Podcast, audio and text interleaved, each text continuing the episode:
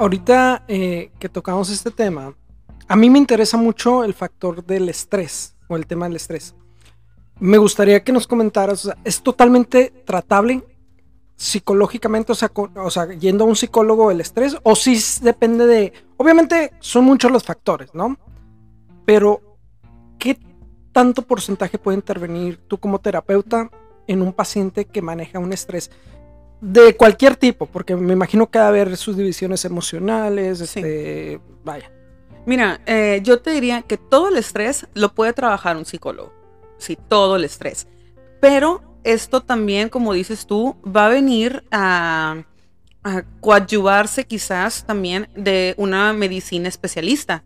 ¿sí? Por ejemplo, el médico psiquiatra que nos apoye en muchas ocasiones eh, con psicofármaco que ayude a nivelar ciertos niveles este, de neurotransmisores que existen en el cerebro, que en ocasiones son demasiados o ha habido alguna, alguna anomalía, alguna patología, algún accidente.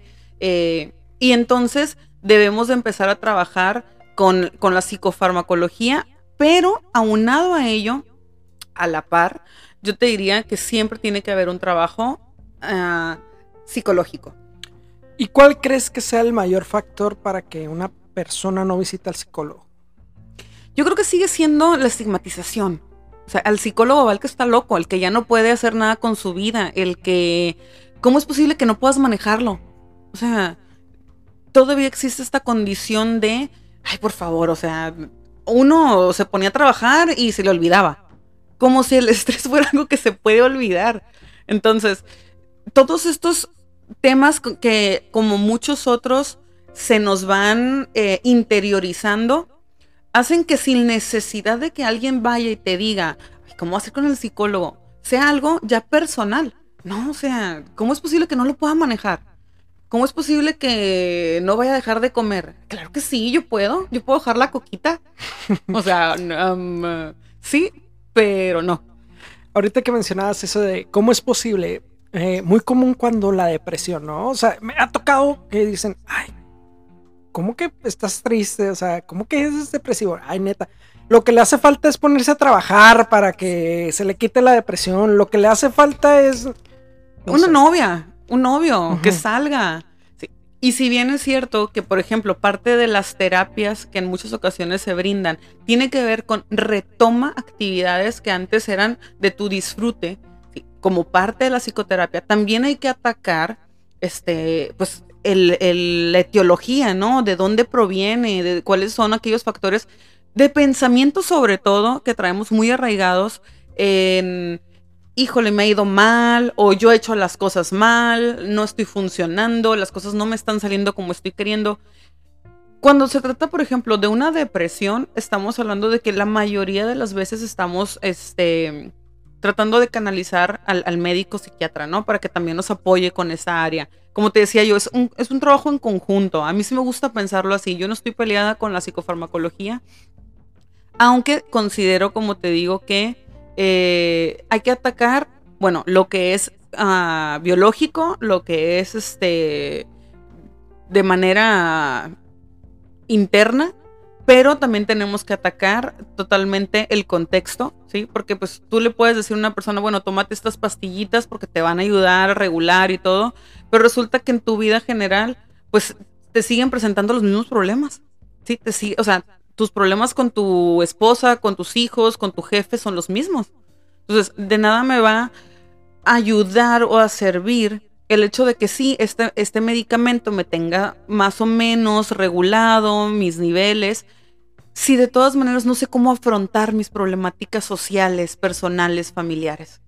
Ahorita que tocábamos esto de la depresión, del estrés, todo, en los tiempos actuales, con esta pandemia, el COVID, te mencionaba, he escuchado muchos comentarios de personas que post-COVID han tenido que visitar al psicólogo. Y no nada más por el detalle de, haber cruzado por una enfermedad que hasta cierto punto fue considerada mortal, este, y, el miedo que se generó en masa, ¿sí? A algo que era pues desconocido, ¿sí? Sino también por otros, otros temas que trajo consigo la pandemia y la enfermedad tal cual. ¿Qué me puedes hablar al respecto? Mira, es fue definitivamente un disparador. Un disparador de muchísimas condiciones preexistentes. Como bien dices, no solamente se trata de haber pasado por la enfermedad, sino de esta incertidumbre. Yo creo que eso más que nada es lo que a muchos nos puede poner en, en jaque, ¿no? El no saber qué esperar. Estamos muy acostumbrados, creo, a estas condiciones de, bueno, lo que puedo controlar y lo que no puedo controlar. Ya sé qué es. Pero cuando te, te mencionan, bueno, hay una, una situación a nivel mundial, las potencias mundiales no lo han podido controlar. Este, luego te pones a pensar, bueno, ¿cómo le va a ser mi país, que no es una potencia mundial? Este, ¿Cómo lo vamos a trabajar nosotros como comunidad? Se tienen o se ha tenido muchas pérdidas humanas, desgraciadamente. Eh, las pérdidas, los duelos han venido a resignificar la vida de muchas personas. Es decir, que sigue después de que pierdo a familiares, a personas amadas, queridas, incluso a aquellos que son cercanos a mí, ¿no? O sea, ya me tocó aquí cerquita, la, es la vecina, este es el conocido del trabajo, eh, es un familiar del conocido del trabajo.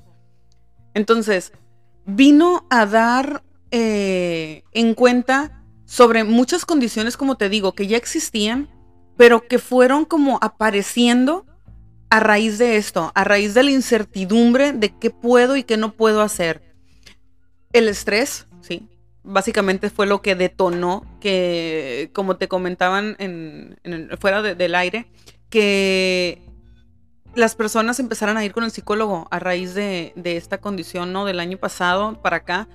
Mm, personas desde condiciones de yo tuve la enfermedad o yo perdí a un ser querido o la verdad es que tengo mucho temor ante la situación que se está viviendo.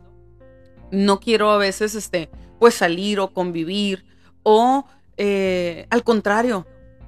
Lo que pasa es que me eh, no, yo he salido a todos lados, a todos lados, o sea, y en la casa tengo problemas con mi familia porque salgo a todos lados y yo no me quiero quedar, pues qué tal si me muero y no voy a haber disfrutado. Entonces son cosas como, oye, pero en tu familia ya lo platicaste, Sí, pero es que siempre, hemos, siempre nos hemos llevado medio mal, siempre hemos sido muy distantes. Ah, entonces en realidad no se trata solamente de la cuestión de que salgas por la pandemia. Tú ya traes ciertos conflictos familiares en donde no ha podido haber una buena este, estrategia de límites. Y entonces de ahí se va desencadenando una problemática actual, que sí, el detonante fue precisamente la pandemia, pero no necesariamente es lo que realmente hay que trabajar, ¿no?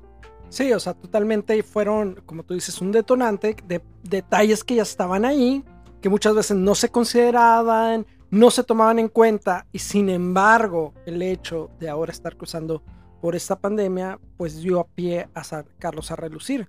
De hecho, o sea, incluso el, el simple hecho de estar con uno mismo, para las personas que a lo mejor no viven con sus papás o que viven solos o que viven con su pareja, de pasar semanas encerrados, entonces vino a, ser un detalle enorme en la relación, en la forma de verte personalmente, porque incluso pudiste llegar a analizar qué estabas haciendo de tu vida y cómo querías seguir después de esto, ¿no? Porque fue, haz de cuenta como que vinieron y pusieron un pause a lo que estamos viviendo y espérate un ratito.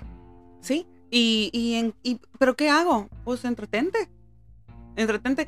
Y empezaron a salir muchos eh, comentarios, ¿no? Sobre, bueno, eh, pues en este tiempo lee un libro, limpia tu casa. Supongo que fueron muy bien intencionados en la condición de, bueno, o sea, para que no tengas o no resientas tanto tu soledad, pues ponte a. Pero hay gente que no le gusta leer. Hay gente que no le gusta regar las plantas. Sí, a mí se me matan. Y digo se me matan porque literalmente, o sea, les hablo, volteo y como, como los memes, ¿no? O sea, ya está la plantita así muerta. Entonces, se, crearon muchas expectativas, Víctor, en esta pandemia, ¿no? De lo que, bueno, tienes un tiempo, bueno, pues es, es, tiempo de, ahora sí que de crecer, de brillar, de expandirte. Espérame, tengo mucho miedo. Tengo mucho miedo de muchas cosas. Y es que, o sea, eso estamos hablando así bien bonito, ¿eh? O sea, y tanto del miedo de, espérate, es que tengo miedo de muchas cosas. Porque había gente que obviamente la pasó terriblemente mal y no nomás en la cuestión este, parental, ¿eh? o sea, sino que gente que vive al día, en la cual su fuente de, de ingresos se detuvo totalmente. Y espérame, yo no me puedo quedar pensando en la tristeza o en qué he estado haciendo bien o mal, porque me quedo pensando esto y me muero de hambre. Exactamente. Sí, todas estas condiciones, como te digo, yo siempre, casi siempre, fíjate, no sé por qué mi mente siempre se va a... Acuérdate, es contextual, es psicosocial, no es la persona nada más trabajando con sus emociones, con sus miedos, no, o sea, la persona sí lo está tratando de hacer, está tratando de... Ok, sé que tengo miedo, pero pues mi familia vive del sueldo semanal que me pagan. No voy a dejar de ir a trabajar porque mi familia no va a dejar de comer. Entonces me guardo mi miedo y salgo. Oye, pero... Y luego empieza la crítica del exterior. Pero porque sales, no tienes miedo de que a tu familia le pase algo, vas a contagiar a tus papás, vas a... Entonces, siempre hay como estos dos lados, ¿no? Estas dos potencias así, este, sociales que nos están bombardeando de mucha información. Y es que siempre como sociedad hemos sido muy buenos como para opinar y criticar, ¿no? Durante la pandemia me tocó ver un, no sé si será un meme, un comentario que circulaba en redes sociales que decía, ¿recuerdas ese detallito que te decían tus papás? Guarda dinero porque no sabes para cuándo lo puedes ocupar o para el no sé qué. ¿Sí? O sea, siempre tener un ahorrito para cualquier cosa. Y decían, y este es el cualquier cosa. Y me hizo pensar, obviamente, eh, cuando tú pretendes tener esos detalles, ¿no? Que eres responsable con tu economía, eh, pues dices, sí, claro, o sea. Pero me hizo pensar el detalle, ¿qué pasa con la persona que no tiene la posibilidad de tener... De ser el ahorro. Exacto, sí, de tener esa comodidad de decir, ok, yo voy a guardar estos tres pesitos que me sobraron para el no sé qué. Así es. Sí, o sea, y somos muy buenos para hacer el comentario. ¿Te acuerdas que esto, o mira, que lo que comentabas, pero muchas veces, aunque queramos ponernos en los zapatos de la otra persona, es imposible porque no. Ahora sí que lo que tú vives, o sea, nadie más lo va, no, no, no. Y miren, una sociedad en donde eh, el otro día estaba escuchando sobre la pobreza y pobreza extrema en la que vivimos. O sea, ¿cómo vamos a, a manejar esto en una generalidad? Ahorra. Uno podría decir, pues es que ahorra un peso. Sí, pero es que ese peso representa, ¿sí? El no completar mi kilo de frijoles. O sea, mi kilo de tortillas. Porque a lo mejor sonará como, ay, o sea, ¿quién anda comiendo frijoles y tortillas? Déjame, te, muestro la cantidad de personas que viven a base de esto. Y que no se pueden dar, porque así lo veo yo, el privilegio de guardar un peso ¿sí? para el no sé qué que acabas de mencionar. Sí, totalmente. O sea, es la realidad, es una, una realidad cruda que no venimos a, a comentarlo ahorita como si fuera algo nuevo, ¿no? O sea, porque esto, yo creo que desde que existe un factor socioeconómico así tal cual marcado, ¿sí? Y, sin embargo, eh, en estas situaciones es cuando de repente sí nos entra esa, ese detalle de analizar en qué situación nos encontramos y por qué a veces hay que ser agradecidos con la situación que has venido manejando y el desarrollo que tú propio decidiste darte, porque, o sea, muchas veces puedes tener todas las posibilidades del mundo y, y aún así no, no generas algo para tu bien personal, ¿sí? Sí, sí, y, claro. Este, y obviamente no se diga en el lado contrario, ¿no? Que tienes todas las adversidades y muchas veces se pueden contar historias de éxito. Pero al final del cabo, este, a lo que voy es, es ese detalle, ¿no? O sea, la crítica social de, de, de cómo somos eh, como personas. Sí, claro. O sea, siempre opinando, siempre criticando. Y fíjate que ese es uno de los temas precisamente de los que más mencionan las juventudes las críticas sociales. Están en ese periodo las juventudes en donde la crítica social impacta directamente. Digo, nos impacta a todas las generaciones, ¿no? Yo creo que a ti, a mí todavía este nos sigue nos sigue a lo mejor en algún sentido generando como que ruido, pero las juventudes están en este periodo de me tengo que reafirmar y tengo que posicionarme ante la sociedad y entonces saber qué quiere la sociedad de mí. Porque al final del día eso va a definir lo que yo también quiero de mí. Y entonces eso genera mucho estrés. Eso genera mucha tristeza cuando no logro llenar la expectativa de los otros. Esos es precisamente los temas principales pues, que, que manejan las juventudes ahorita. Ahorita que decías la palabra estrés, tristeza, ¿qué es precursor de qué? O sea, yo pensaría que el estrés va a ser que se genere tristeza posterior. ¿O puede ser al revés? Ah, mira, no sabría decirte para no meterme en un conflicto este, neurobiológico, ¿sí? En algún momento por ahí me, arriesgué a estudiar neuropsicología. Fue una maestría que dejé trunca por ahí. Este, algún día volveré, le traigo ganas. Pero em, creo que parten de diferentes áreas, ¿sí? Este, cerebrales. Eh, el estrés es como una respuesta que todos hemos tenido y todos vamos a tener durante el resto de nuestra vida. El estrés, contrario a lo que se piensa, es bueno en dosis pequeñas. ¿Por qué es bueno el estrés? Porque nos mantiene en movimiento. Es decir, a ver, hay algo que me, que me preocupa, que me trae así como que con la mente ocupada. Es decir, eh, no sé, no voy a llegar al fin de mes y no voy a poder pagar mi consultorio, la luz. Caramba, ¿y ahora cómo lo voy a hacer? No, pues a ver, le voy a buscar aquí y allá. Ese es el estrés bueno, el que te motiva a, llegar a la meta, a, buscar las acciones que te lleguen ahí. Entonces, eh, ese nos ha ayudado a lo largo de la historia a evolucionar. Entonces, el estrés puede ser bueno, se vuelve patológico cuando no puedes manejarlo, cuando no lo puedes controlar. Y eh, la otra, la tristeza, es una emoción, ¿sí? Y la emoción de la tristeza también es biológica, vamos a llamarla así, también nos sirve para algo. Yo no, yo no denomino emociones buenas y malas, ¿sí? Todas las emociones tienen un sentido en nuestra persona, nos van a ayudar a algo.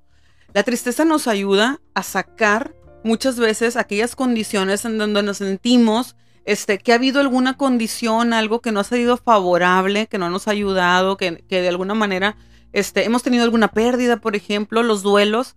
Eh, y el duelo me refiero no solamente a la pérdida de un ser querido, sino de un trabajo, de una pareja, eh, del celular. el duelo de. Ahí es un estrés y se juntan emociones. Es como. Yo lo relaciono ahorita, saliéndonos de contexto cuando se te pierde el celular, muy parecido a cuando sales del centro comercial o sales de la tienda y, te equivocas de estacionamiento y dices, mi coche, me lo robaron. o sea, en ese momento pasa un circuito de emociones increíble y de repente volteas y, ay, está. Tremendo, sí, sí, sí, sí, algo, es, fíjate, el cerebro es tan extenso. Lo, uno lo ve chiquito, ¿no? O sea, cabe aquí adentro de, de esto que le llaman cráneo de la cara, pero es una posibilidad ahora sí de universos. Eso es una cosa, a mí la verdad me apasiona. Pero te decía yo, eh, volviendo por ejemplo a la emoción de la tristeza, a, esta sensación de estrés, son cosas distintas. Yo no te, yo no te diría si una es precursora de la otra. Pero puedes sentir estrés sin estar triste, puedes estar triste sin haber tenido estrés. Eso sí creo que lo, tengo algo claro. Em, quizás en su momento se conjuguen, ¿sí? Y claro, ¿por qué no? Estaría dispuesta a aceptar que si hay una, una relación así dual totalmente, ¿por qué no? decir que me equivoqué, ¿no? Ahorita en este momento. Pero creo que sí se pueden manejar de diferentes, desde diferentes perspectivas, enfoques. Amiga, vamos cambiando un poquito de tema porque esto nos puede tomar toda la noche y alargarnos y todo.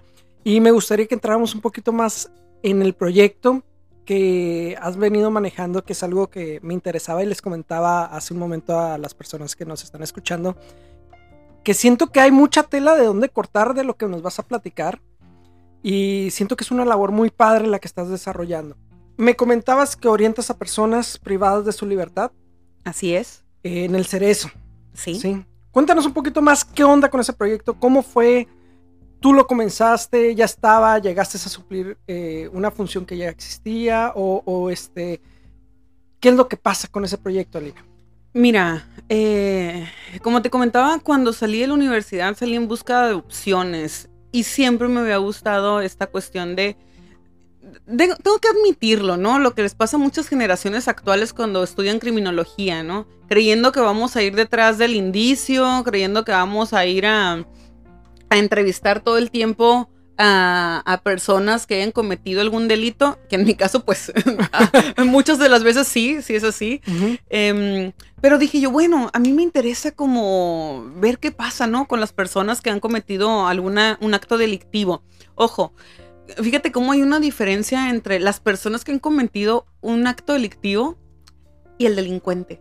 Sí, el delincuente es esta persona que ah, es el mañoso, es el que el prángano, el que ya se voló los botes de la basura. Es el estigma, ¿no? Y mira, yo creo que también hay que, pues sí, validar, ¿por qué no decirlo? Aquel que ha sido víctima de algún acto, ¿sí? Delictivo, esa emoción de ira, de coraje, así que te, que te invade totalmente cuando te roban algo, ¿no? O sea, quieres, piensas, ¿no? Piensas como en, hijo de su, ojalá y lo encuentre y le voy a pegar y le voy a hacer y ta, ta, ta, ta. Pero esta persona, pues trae, como ya lo hemos estado platicando, este, en relación a las personas, todo un contexto, todas unas condiciones preexistentes, incluso desde el momento de su gestación. Eh, padres a lo mejor consumidores, con problemas de violencia, con incluso algunas este, patologías hereditarias, ¿no? O sea, ciertas condiciones muy, muy particulares. Entonces, bueno, yo decía, bueno, yo quiero saber qué pasa con estas personas y quiero saber qué pasa con ellas, pero no solamente quiero saber qué pasa, quiero ver qué puedo hacer por de alguna manera eh, apoyarlas a que regresen a la sociedad y su perspectiva y su, su relación con la comunidad sea diferente ahí ya entraría lo que es el PROCAP, que me decías. Sí, sí, sí, sí. O sea, es, parte de. Es parte de. PROCAP es un programa que existe en, los centros de Sonora. Eh, y es un, programa, es un programa de cambio de actitud penitenciaria. ¿Es estatal? Es estatal. Ok. En Sonora. Pero ya se, me imagino que ya se manejaba, eh, ya se maneja en otros estados algo similar. ¿o similar, claro, claro. Es, eh, este se hace a base de psicoterapia grupal. Ok. También hay psicoterapia individual, eh, y hay otros programas que también son grupales, eh, que todos manejan diferentes temáticas, ¿no? O sea, tienes desde eh, precisamente hacer hincapié en inteligencia emocional, reconocer emociones, aprender a gestionarlas, en, por ejemplo, reconocer sobre violencia, violencia este, familiar, violencia en la pareja, violencia con la comunidad. Eh, existe también aquellos cursos que son para agresores sexuales, para homicidas. Sí, está como, eh, pues, de alguna manera diversificado de acuerdo a la necesidad. Existen muchos de estos cursos. ¿Qué es lo que haces en sí en este proyecto, o sea, en este programa? ¿Qué, tú como psicóloga, cuál es tu trabajo? ¿Vas a diagnosticar? ¿Vas a, eh, vas a inducir a esta persona a que sea Obviamente la idea es que se pueda reivindicar a la sociedad, ¿sí? Esa es la finalidad, me imagino. Sí. Pero, o sea, ¿cómo es el proceso? O sea, ¿qué es lo que lleva hasta llegar a ese punto? Mira, antes de que, de que yo llegara, obviamente, pues el sistema penitenciario ya tiene todo un, historial, ¿no? Eh, ha pasado por varias etapas este, que tienen que ver con la manera en la que vemos a la persona que cometió el delito en su momento fue eh, centro de eh, readaptación social. Es decir, la idea se pensaba, hay que readaptarlo porque no está adaptado a la sociedad. Esta persona se desadaptó. Es decir, hay algo ahí raro, está algo mal ahí con él, ¿no? Entonces esta persona necesita adaptarse para que vuelva a la sociedad. Y por ello se hacía un, un determinado proyecto con ellos. Cambia el paradigma, el pensamiento de cómo vemos a las personas privadas de su libertad y decimos, bueno, ¿sabes qué? No, no es que esté desadaptado, pero es que sí hay muchos, muchos factores que contribuyeron a que la persona cometiera el acto delictivo. Entonces, vamos viendo cuáles de esos factores son los que más aparecen y vamos dándoles un cauce y un plan, un programa aquí en el centro que los capacite para que cuando vuelvan a la sociedad, es decir, que se reinserten, que los vuelvas a insertar en la sociedad, vayan con una perspectiva diferente. Va.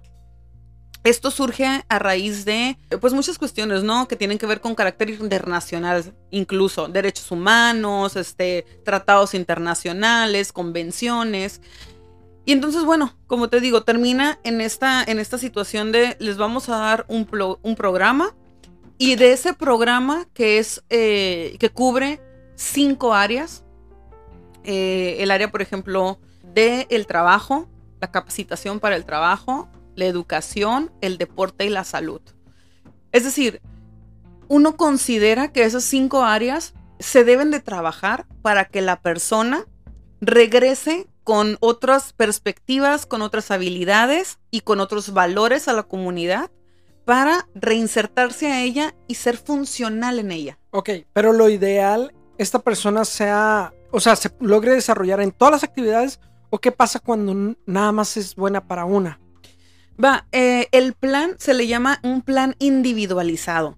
Es decir, depende de las necesidades específicas de la persona. La persona participa de su plan, es decir, a ver, yo quiero hacer esto, esto y esto porque yo me siento apto o porque quiero aprenderlo, ¿sí? Y entonces yo quiero participar, sale. Te vamos a hacer tu plan uh, de aquí a de tres a seis meses y cada seis meses vamos a estarlo evaluando. Yo como psicóloga, ¿qué tengo que hacer, no? La persona llega, hay que hacer un estudio de personalidad, ¿sí? Lo vamos a evaluar, como en cualquier otra función, yo creo, este, uno tiene que ver qué es lo que está llegando, ¿no? O sea, es decir, es una persona que viene con determinadas características de personalidad, con determinadas actitudes, que trae a lo mejor alguna patología, porque hay algunos que ya te llegan con ciertas patologías este, médicas y que van a interferir en su desarrollo psicosocial ahí en el, en el interior. Entonces hay que hacer una evaluación, una serie pues de pruebas, de estudios, de entrevistas, más que nada. Una vez que se hace esto, entonces se junta un comité técnico ¿sí? Que somos, este, pues varias personas. Yo, este, participo con otro psicólogo, con este, una persona del área educativa, deportes, este, jurídico, trabajo social, en fin, lo que te acaba de mencionar hace un momentito. Y la persona privada de su libertad, entonces ahí es donde nos expone. ¿Saben qué? Yo quiero este, hacer esto, esto y esto. O ¿saben qué? Yo ahorita no quiero hacer nada yo voy a llegar y, pues como yo pienso que me voy a ir, la verdad es que no quiero hacer nada. Va, ok, le vamos a poner aquí que no quiere hacer nada. Fírmele por favor. Pero le decimos desde ahorita que el plan que se le está ofreciendo es para que usted pueda tener acceso a nuevas habilidades, esto y eso. No importa, yo no quiero. Órale pues. Dentro de seis meses, oiga, le vamos a volver a hablar para ver si usted ya cambió de idea. O si usted antes de eso ha cambiado de perspectiva, se viene para acá y aquí le vamos a decir que hay. Sale. Regularmente te dicen, ok, va, o te dicen, no, yo no quiero. Yo creo que un porcentaje alto te dice, sale. Me voy a poner a hacer algo. ¿Crees que la mayoría sí quiere cambiar su estilo de vida? Creo que la mayoría quiere hacer algo. Ok, no es tanto el hecho de decir, sí quiero ser un bien. No me gustaría decir un bien para la sociedad porque no sé cuál sea el límite para decir que es un bien para la sociedad, ¿no? Pero este la mayoría se enfoca en que voy a estar aquí, quiero hacer algo más. Creo que la mayoría, fíjate, piensa en sí, sí, si reconoce el delito o si el delito por el que va dice, no, la verdad es que si estaba, si era, si fui, este, si me lo callé. Reconoce y dice, híjole, este, pues sí la regué. Entonces, pues sí, quiero cambiar, oiga. Psicóloga, sí quiero cambiar. Yo ya no quiero volver a hacer esto. ¿Sí? Ah, ok, va. Entonces, no te puedo decir yo, no, si lo trae bien interiorizado, ya se dio cuenta de que definitivamente, o sea, fue una condición bien, bien compleja y la regó y no te sabría decir exactamente hasta qué tanto grado de, de este, como te digo, de internación tenemos en ese sentido. Pero sí hay una conciencia sobre el mal hecho. Y entonces ellos dicen, bueno, si esto que tú me estás ofreciendo me va a brindar ciertas oportunidades, pues sí lo quiero hacer, sí lo quiero desarrollar. que hay un cambio real en la persona o es nada más estoy cumpliendo con esto porque vaya, está, este, está esto aquí, lo tengo que hacer. Yo creo que esto se tendría que ver como desde mi persona. Eh, seguramente habrá otras opiniones al respecto, otros este, eh, psicólogos que están trabajando en el área penitenciaria que te dirían, híjole, no, no creo a veces sí hay esta, esta percepción, ojo, esta percepción de no, este amigo viene y me está endulzando el oído, o sea, me está diciendo lo que yo quiero escuchar y me está diciendo, y va a participar, y si lo escuchas y lo ves que participa en todo, pero cuando haces una, una entrevista más a profundidad o cuando haces este, una historia de vida híjole, te tú, no, este amigo, las condiciones en las que ha pasado, las situaciones por las que ha vivido, difícilmente le van a dar pie a que pueda lograr el cambio, un logro significativo, ¿no? Sobre lo que, lo que ya él vivió. Pero yo te diría, todos tienen oportunidad, todos tienen oportunidad de generar el cambio. ¿Qué, qué cantidad de oportunidad? Híjole, varía. ¿Te ha tocado ver un reinicio total de... Sí. Fue, o sea, así de... Era, fue y ahora es. Sí, sí. Y, ha sido de los, este... Ay, no sé, momentos que, en algún momento tú me preguntaste como cuáles son los momentos así más bellos de tu vida. Hasta ahorita que lo estás mencionando, sí, sí ha sido un momento bien impactante cuando tú ves a una persona que está ahí y lo ves afuera. Eh, y un día lo ves y es todo, ¿eh? Es la actitud, es la persona, es este su comportamiento, es la manera en la que se presenta ante la vida, ante ti mismo. Dices tú, wow, esta es una persona que creció muchísimo, que es es decir, yo no te diría es otra, no, es, la misma porque trae sus propias, este, todo eso que, que vivió lo hicieron crecer y aprender. Pero definitivamente tú los ves en otra posición y los admiras. Y no es una admiración falsa de, wow, salió y la libró. No, es una admiración de, ve nada más todo lo que hizo, todo lo que ha logrado. Una sensación con emoción. Con alegría infinita. Felicidad. Y te da la, alegría en el aspecto de que como un logro profesional o humano. o sea, la persona Alina se, se enorgullece o es más el profesionista. Mira, e, es una alegría eh, humana. Es una alegría humana, sí. Internamente, o sea, Alina, fuera de la psicóloga, dice, wow, o sea, qué bueno que las personas tenemos esta capacidad de cambio. Y es una, este, una felicidad, un logro, un éxito en conjunto.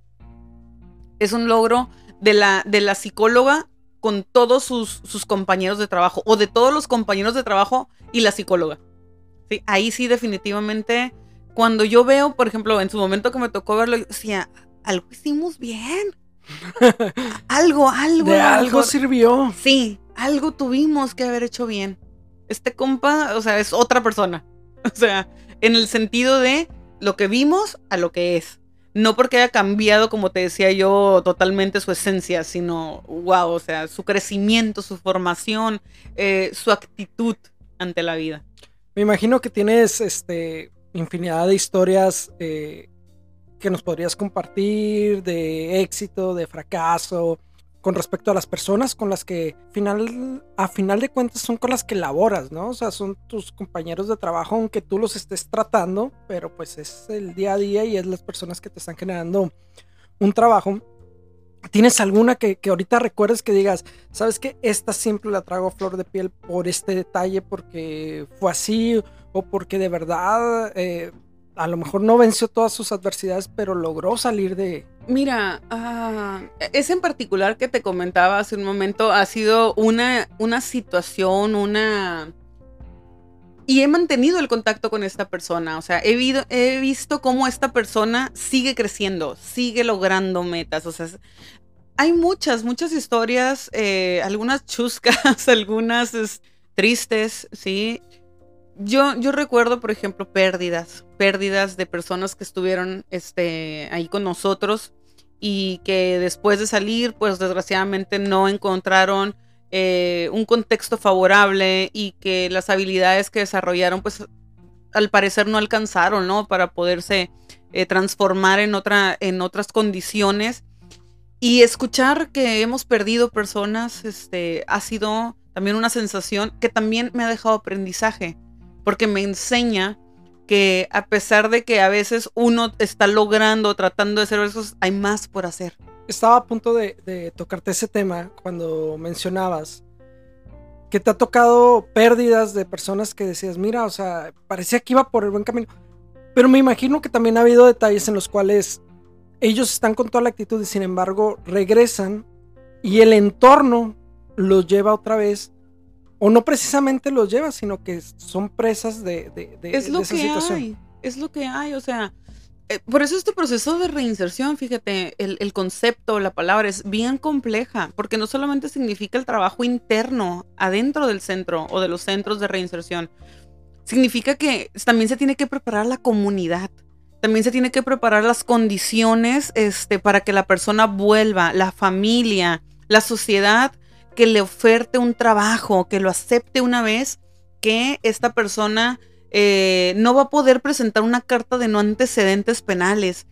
Eh, yo comprendo perfectamente esta desconfianza, ¿sí? O sea, si al que te presenta la carta de no antecedentes, de todas maneras, le tienes cierta reticencia, al que la presenta y que, al que te dice, no, pues no puedo porque la verdad es que sí acabo de salir, caramba, pues se, se te complica, ¿no? Facilitarle el, ingreso a alguna área en donde tú vas a estar conviviendo. Pero sí definitivamente creo que tiene que ser un trabajo en conjunto y la sociedad sí, sí, este, sí le interesa en cierta medida. Hay muchos grupos, este, personas como a ti que, por ejemplo, escucha sobre el tema y bueno, quiere saber más, ¿no? Quiere informarse, quiere uh, conocer, comprender el por qué, que está dispuesta a empezar a hacer cosas y, dar un poco de su tiempo, porque a veces incluso una plática, Víctor, o sea, una plática en donde escuches a las personas y las escuches no para, no para responderles, las escuches para entenderlas, simplemente para estar ahí. Hace mucha la diferencia con ellos. ¿Recuerdas ahorita alguna anécdota así rapidita que nos puedas compartir? Sin dar de, o sea, sin dar nombres a lo mejor, Ajá. pero un poquito de detalle para entrar al contexto de lo que fue la experiencia Mira, con me, esa persona. me tocó una vez, este, yo me acuerdo andaba, andaba comprando el, el mandado, ¿no? Y como estas hay muchas, pero en este particular recuerdo que eh, fui yo a, a una de las tiendas, un supermercado, y entonces ya iba saliendo y me encuentro a una chica. Entonces la chica se me acerca y me dice, hola, ¿me ¿se acuerda de mí? Obviamente, ¿no? No son tantas las mujeres que tenemos ahí y casi la mayoría puedo recordarlas.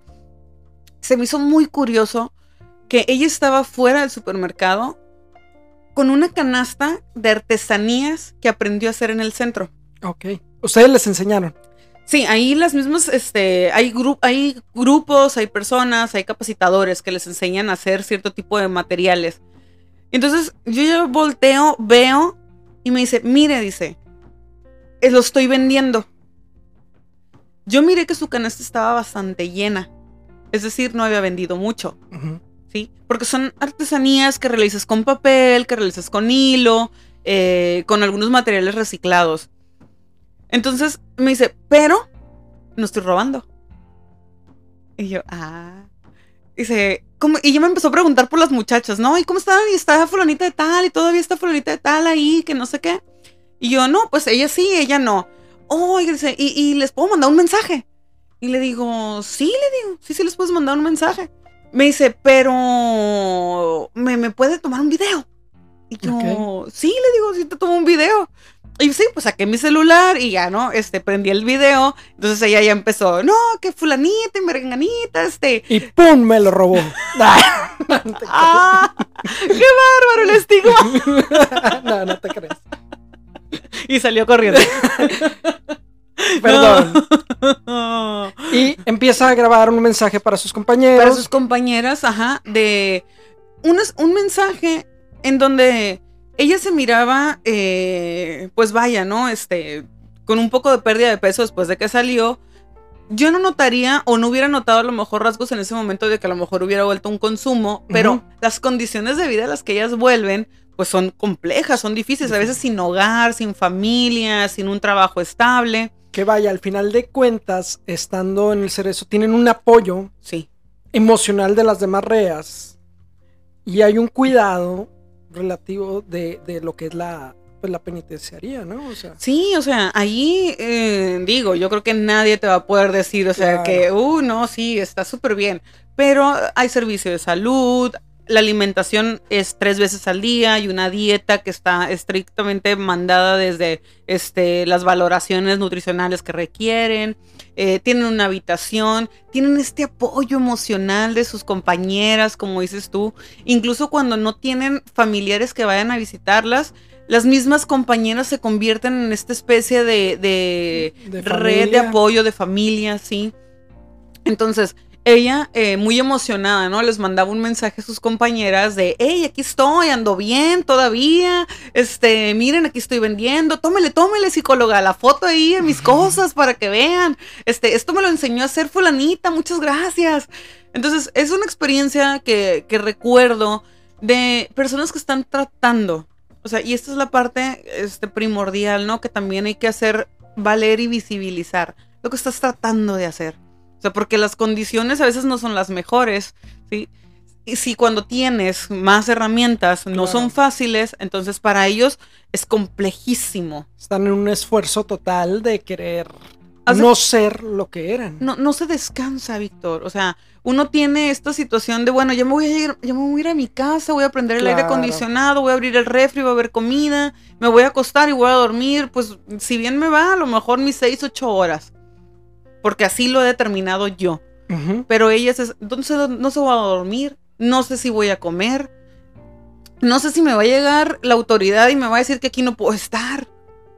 ¿Qué sentiste cuando te dijo, mira, estoy vendiendo lo que me enseñaron, no se me ha vendido mucho, pero no estoy robando? Yo creo que, o sea, a mí me hizo, ahorita que lo mencionaste, como un, o sea, me marcó el comentario, tú siendo parte de este proyecto, que tú conociste sus problemas, que tú supiste que había vivido, ¿sí?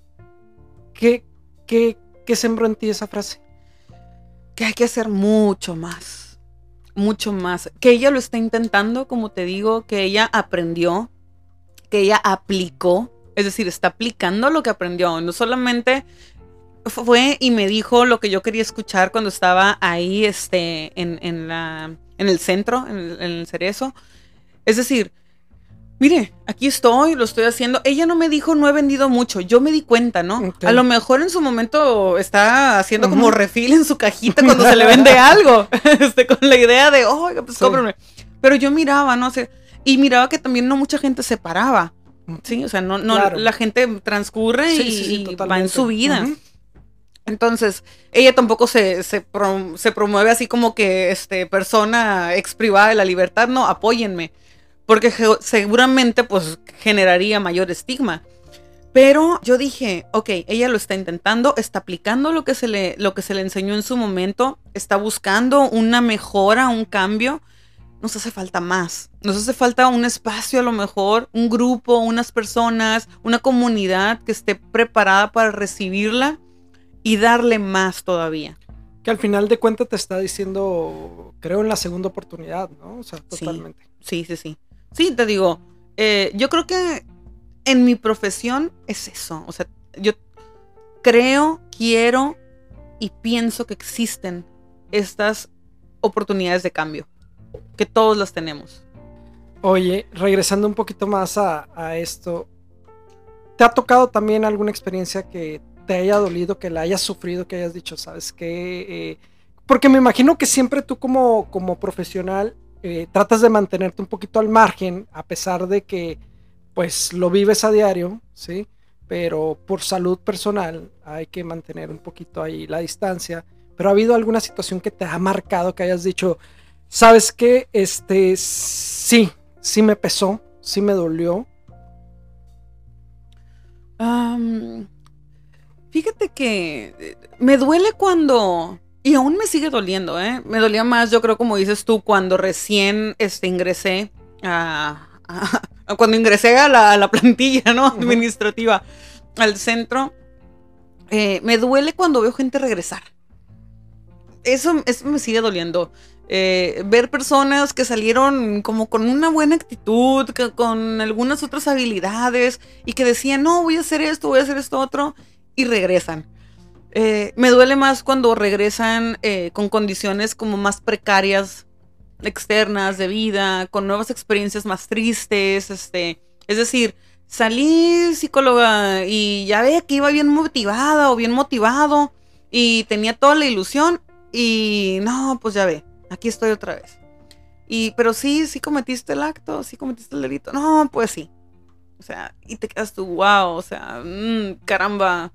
Yo creo que todo se basa, a lo mejor aquí esto es algo muy egocentrista, pero se basa en, caramba, ¿en qué le estamos fallando a la, a la comunidad? Estaba a punto de mencionarte, yo creo que ahí es cuando te replanteas qué es lo que está funcionando y qué, qué no es como tú creías que. O sea, muchas veces puedes tener la mejor eh, intención. intención, exacto, de querer este, elaborar un plan bien trazado y dices, con esto va a funcionar, pero ahí es cuando te das cuenta que ocupas de algo más que a lo mejor no está ahí presente, ¿no? Así es.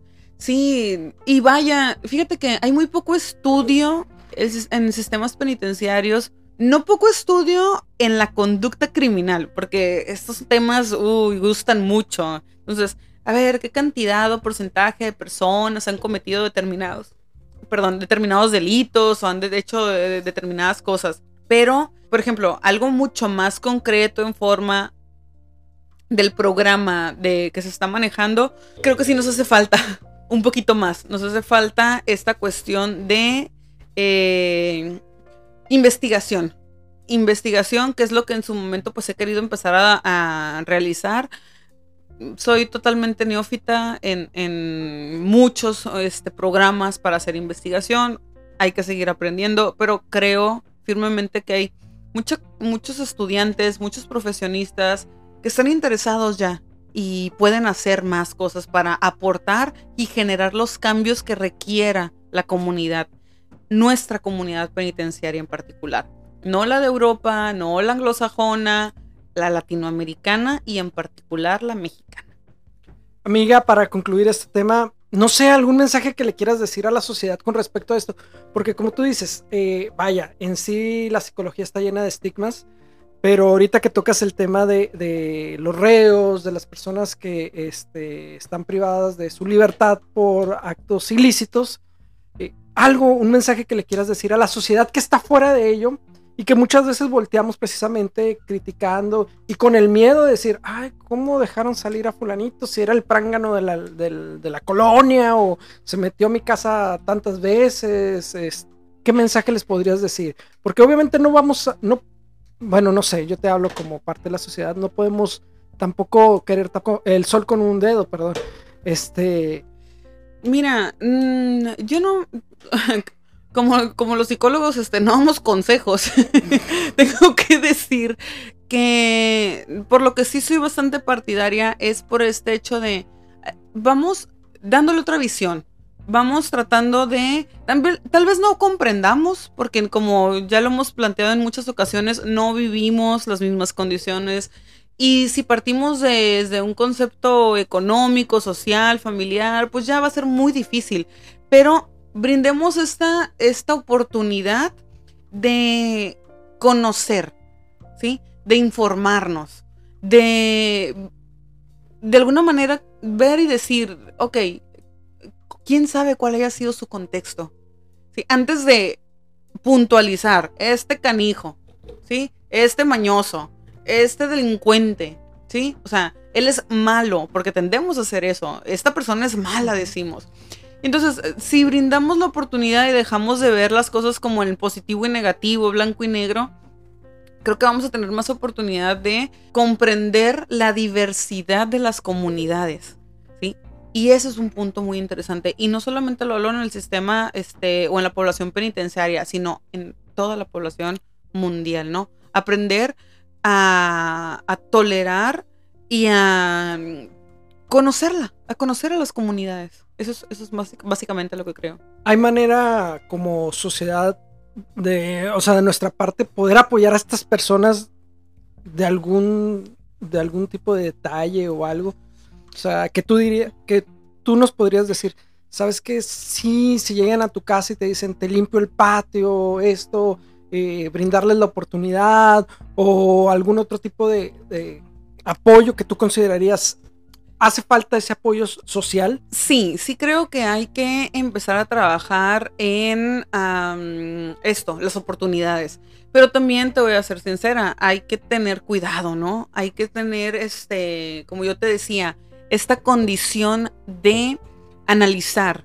Vamos escuchando, vamos prestando la atención, pero vamos también siendo precavidos. Se supone que, por ejemplo, la seguridad tiende a irse hacia la prevención. Vamos previendo que hay ese tipo de factores. Te diría desde el inicio, ¿no? Empecemos por la educación, empecemos por el trabajo, por brindar condiciones de trabajo más aptas, este, más dignas para las personas, eh, por pagar lo que corresponde, ¿sí?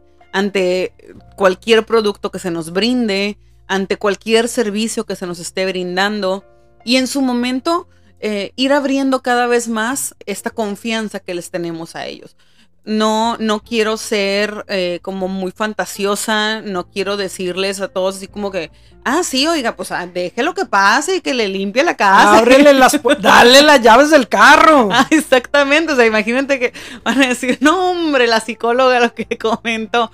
Pero bueno, o sea, es como ir generando poquito a poquito el acercamiento con ellos.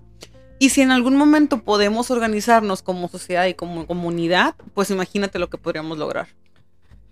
Alina, te agradezco mucho tu plática, tus detalles. Este, ya nos estamos acercando al final de la conversación. Me encantó. Este, yo creo que podríamos seguir durante muchas horas más, ¿no? Seguramente. este, hay muchísimos temas que podríamos tocar y que tú nos podrías eh, enseñar o irnos guiando a diferentes, este, pues, temáticas. Vaya.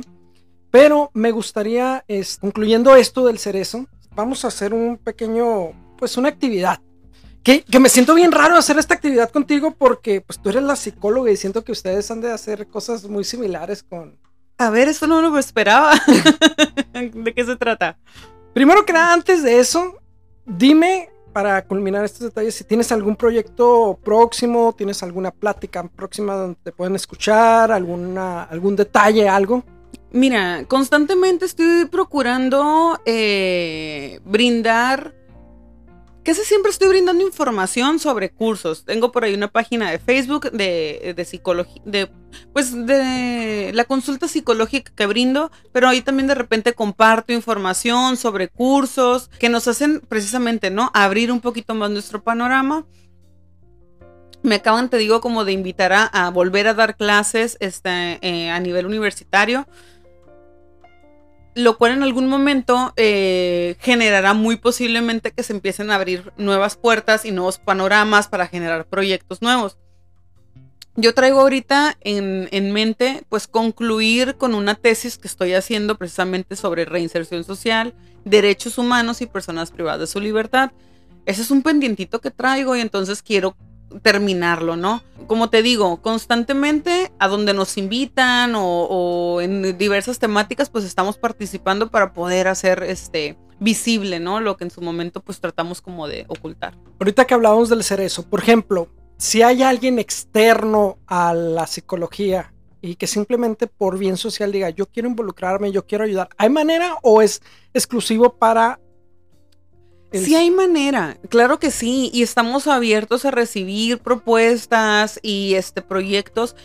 En este periodo de tiempo en donde estamos precisamente pues pasando por lo de la pandemia, pues estamos casi casi puertas cerradas con solamente el personal este que trabaja ahí en el centro, ¿no? No hemos podido tener visitas por lo mismo. Eh, hay muchos programas y proyectos eh, pausados pero sí, por supuesto, son bienvenidos aquellos que quieran ir a realizar alguna este, labor social, siempre y cuando pues traigan un proyecto, ¿no? Y, y cumplan ciertos requisitos, pues como bien sabes, pues yo procuro que la gente entienda que no vamos a, ahora sí que como a un circo, ¿sí? Donde vamos a ver las tres pistas, o sea, no vamos a a estar como de alguna manera entreteniéndonos, vamos a aportar algo y, llevamos y debemos de llevar algo ya bien establecido y ahí mismo ya ir dándole como la forma entre todos. Amiga, pues te agradezco mucho. Vamos a hacer esta actividad que tengo. A ver, este, Básicamente es algo así, ¿ok? yo te voy a decir una palabra y lo primero que se te venga a la mente tú me lo vas a contestar. Sí. Muy bien, va. ¿Ok? Muy bien. ¿Sale? Excelente. Entonces vamos a comenzar, las voy a ir mencionando y este, si en caso que no me escuches alguna o algo, te la vuelvo a repetir. Ajá. ¿Ok? Muy bien. Y vamos a empezar. Entonces, la primera palabra es amor. Oh, mi marido. Bien enamorada. Estoy muy enamorada. Súper bien. Psicoanálisis. En un profundo análisis. no, lo, no lo uso tan. Bueno, ya no lo contemplo tanto ahorita. De repente con el marido. No, no, no, menos, menos. Porque si fuera así, wow, estaría en un gran problema mi marido. Odio. Me da gusto que no se me viene nada rápido a la mente. Pero ah, algo como intolerancia, como desconocimiento. Cerveza. Ay, qué rica. Drogas. Consecuencias, dificultades, Dolor. muscular que tengo por estas etapas de mi vida. Dinero. Padre, qué padre tener dinero para viajar. Agua. Agua, vital, Universidad. universidad, crecimiento, Cárcel. cárcel, oportunidad, Mujeres. infinitas, poderosas, diversas, Libro. universo, Estrés. crecer, avanzar, Mascota. Lex, Doctor. papá, Familia. ah, maravillosa, Fracaso. oportunidad, Sueños. Ah, el que me da como esta hora. Pasión. Ah, volví a pensar en mi marido. Deseo. Otra vez. Oh. Docencia. Me encanta. Héroe. Héroe. Fíjate que pienso en mi papá. Traición. Falta de lealtad. Lealtad. Ah, es muy valiosa para mí. Amigos. Ah, es una parte preciosa de mi vida. Esfuerzo. Dedicación. Hígado. Guácala. Amiga, te agradezco muchísimo tu tiempo. Yo sé que estás Gracias haciendo horas extras ahorita. Este, Ha sido un placer. ¿dónde te pueden encontrar? O sea, ¿dónde, dónde te pueden contactar? Bien. Eh, pues mira, yo espero que no, pero pues en la cárcel. Este, pero bueno, si tienen alguna pregunta o algo, pues mi trabajo, este, el, regular, el de oficina, el que tiene un horario así mucho más establecido, este es en el Cerezo de aquí de San Luis.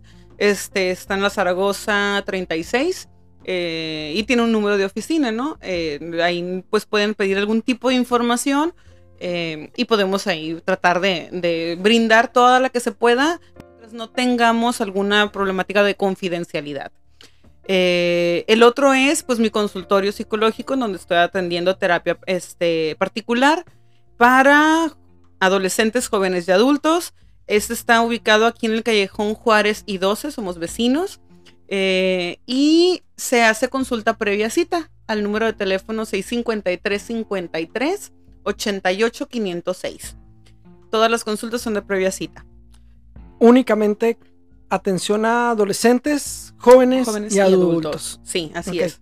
Pero igual, por ejemplo, si alguien tiene interés en un niño o algo, tú puedes remitirlo con alguien, me sí, imagino, sí, sí, totalmente. sí, Si me sea, llegan a la consulta, analizamos las, la- las condiciones particulares de la familia, porque generalmente cuando son niños, este, trabajamos siempre en conjunto, pero sí me gusta canalizarlos este, con el especialista. Con el especialista aquí en San Luis, este, ya tengo yo este, dos, tres compañeros con los cuales este, comparto como esta cuestión de, eh, pues a los, a los consultantes, ¿no? Que, que van buscando la, la ayuda, la atención y considero que son pro- grandes profesionistas, este, especializados, que eso es para mí algo muy importante, es decir, que son personas que han buscado siempre ir sobre una línea y por lo tanto han básicamente eso, ¿no? Se han hecho especialistas en el área.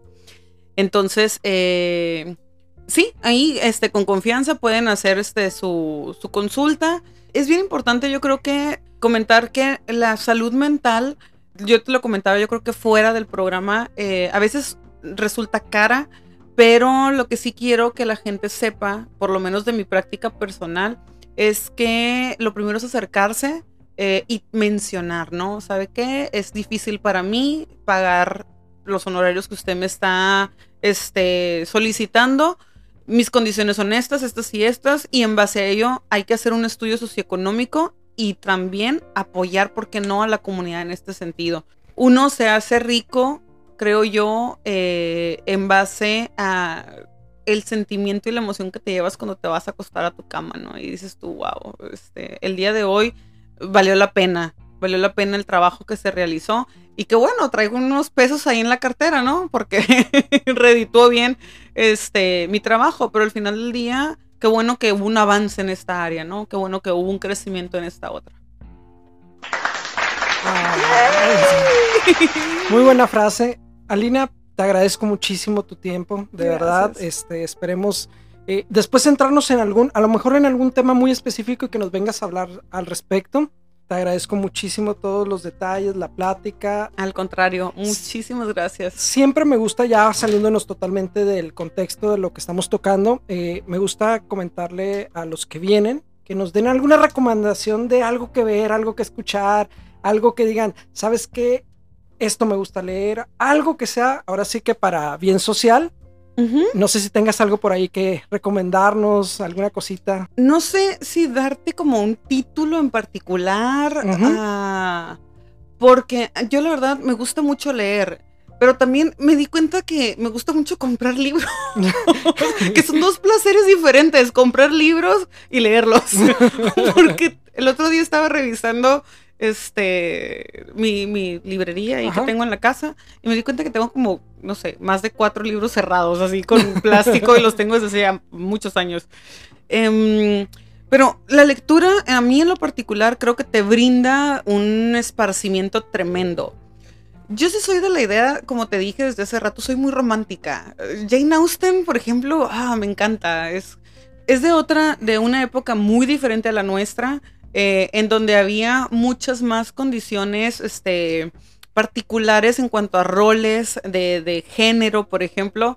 Pero me gusta ese contraste que tenemos con el ahora y el, y el antes.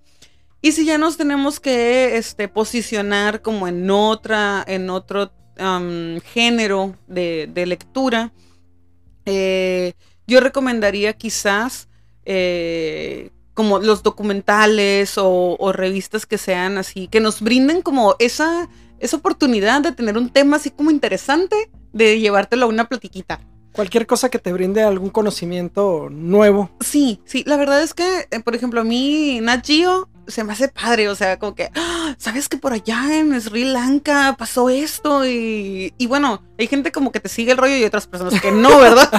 Pero voy así como entre lo muy, muy naturalista a lo muy, muy novelístico. Digo, creo que son dos áreas dentro de las lecturas que te pueden aportar en muchas áreas, en muchos sentidos personales. Muy bien, pues ahí está la recomendación de nuestra psicóloga Alina. Te agradezco mucho una vez más, de verdad. Este, esperemos tenerte pronto de vuelta eh, con algún tema. O igual, si alguien de, de, los que nos escucha les gustaría saber sobre algún tema en específico, que nos lo hagan saber y pues te tendremos nuevamente. Muchísimas gracias, Víctor. Y debo de, ya para este, cerrar y agradecerte, decirte lo, bonito que se siente que alguien esté desarrollando, eh, como, como te mencioné al inicio, como su, su deseo, su pasión por hacer algo más eh, personal. ¿Sí? Yo te decía, eh, tú tienes una profesión que es muy bonita desde lo que desde mi perspectiva y sé que la, que la realizas con gusto, con pasión, pero además de ello, poder darte el tiempo y si la gente pudiera ver este lo que te esforzaste por tener todo este tu montaje, todo tu pues no sé cómo llamarlo, este, tu pues, mesa de trabajo. Los cachivaches que tenemos aquí. no, muchas gracias, gracias. Este, en realidad cuando llegué esperaba quizás algo distinto y casi casi me sentí en cabina, o sea, una cabina así súper, este, fregona de, de, radio, wow, qué padre, me da muchísimo gusto, me da mucho, mucho gusto. Gracias, lo más importante que te hayas sentido cómoda y de verdad te agradezco mucho tu tiempo porque hay muchas personas que luego no se animan, que les da un poquito de pena, pero yo les digo, la verdad es de que en el calor de la plática se olvida totalmente cualquier detalle y esto fluye bien padre. Y lo haces muy ameno.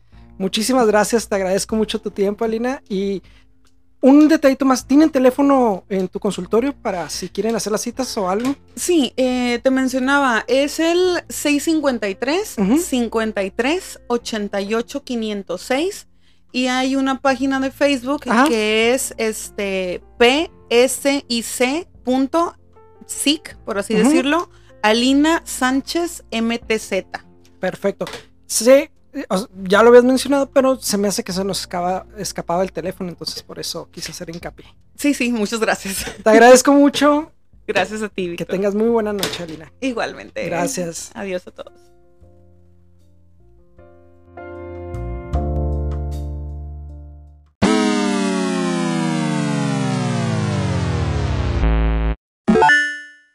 Oh, thank you.